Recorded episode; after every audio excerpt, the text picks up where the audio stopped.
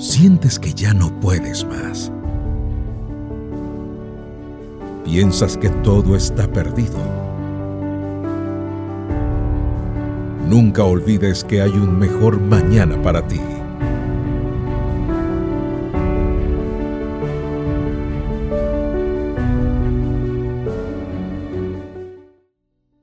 La brujería. ¿Qué tiene de malo que nos lean el horóscopo o cualquier cosa de adivinación? ¿Es la brujería, la astrología, un juego inocente? No, absolutamente no. Charles Stromer, astrólogo que se convirtió al cristianismo, dice que hay dos tipos de astrólogos, los charlatanes y los profesionales. Él dice que la fuerza de los astrólogos profesionales reside en las revelaciones personales que reciben de espíritus al leer las cartas astrales. Son secretos que solo el cliente conoce. Estas revelaciones son impresionantes, según Stromer, tanto para el astrólogo como para el cliente. Una vez hecha la revelación, el cliente está listo para aceptar todo lo que el astrólogo prediga.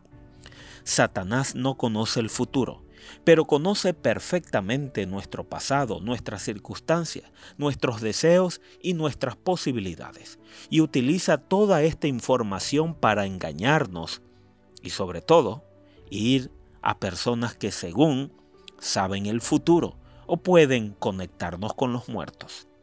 Ir al astrólogo es entrar en relación directa con Satanás por eso Dios lo prohíbe expresamente en muchos pasajes de la Escritura. Por ejemplo, Deuteronomio 18 del 9 al 12. Dice, esa gente entrega a sus hijos para quemarlos en hornos de sus dioses, practica la brujería y la hechicería y cree que puede adivinar el futuro.